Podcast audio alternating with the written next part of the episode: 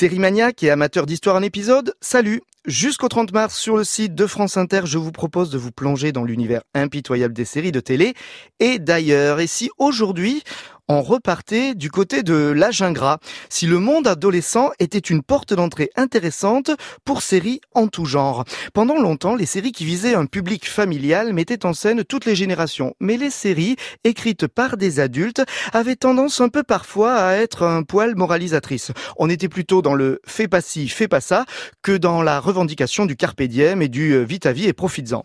Dans la sitcom genre Quoi neuf docteur, le bon psy, un peu dépassé par son fils Mike, avait finalement toujours le dernier mot. Les séries d'humour, les sitcoms étaient finalement les premières à mettre en scène petit à petit le monde adolescent tout seul. Souvenez-vous de Parker Lewis ou de Sauvé par le Gong. Mais tout ça, c'était pas très réaliste. Plusieurs séries comme la canadienne Les années collège ou l'américaine Angela 15 ans ont montré alors un âge ingrat beaucoup plus juste, un petit peu comme le fera un peu plus tard Skins du côté des Anglais. Et en France Eh bien, en France, dans les années 90-2000, bon, il y avait bien euh, euh, les lycéens de seconde B, une sorte d'anti-AB Production diffusée sur France 2. Euh, mais finalement, les lycéens ou les adolescents étaient assez peu présents. Dans les années 80, il y avait bien eu les lycéens de Post Café. Oui, mais bon, jusque-là, ça s'arrêtait. Peut-être que les choses vont changer avec la web-série Scam de France Télé ou la série d'OCS Les Grands.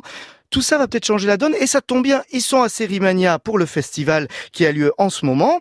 Ils sont à l'honneur avec notamment une conférence entièrement dédiée aux 25 ans déjà d'Angela, 15 ans. Mais en attendant, l'instant M, blockbuster et fin de série sont au programme de ce replay adolescent.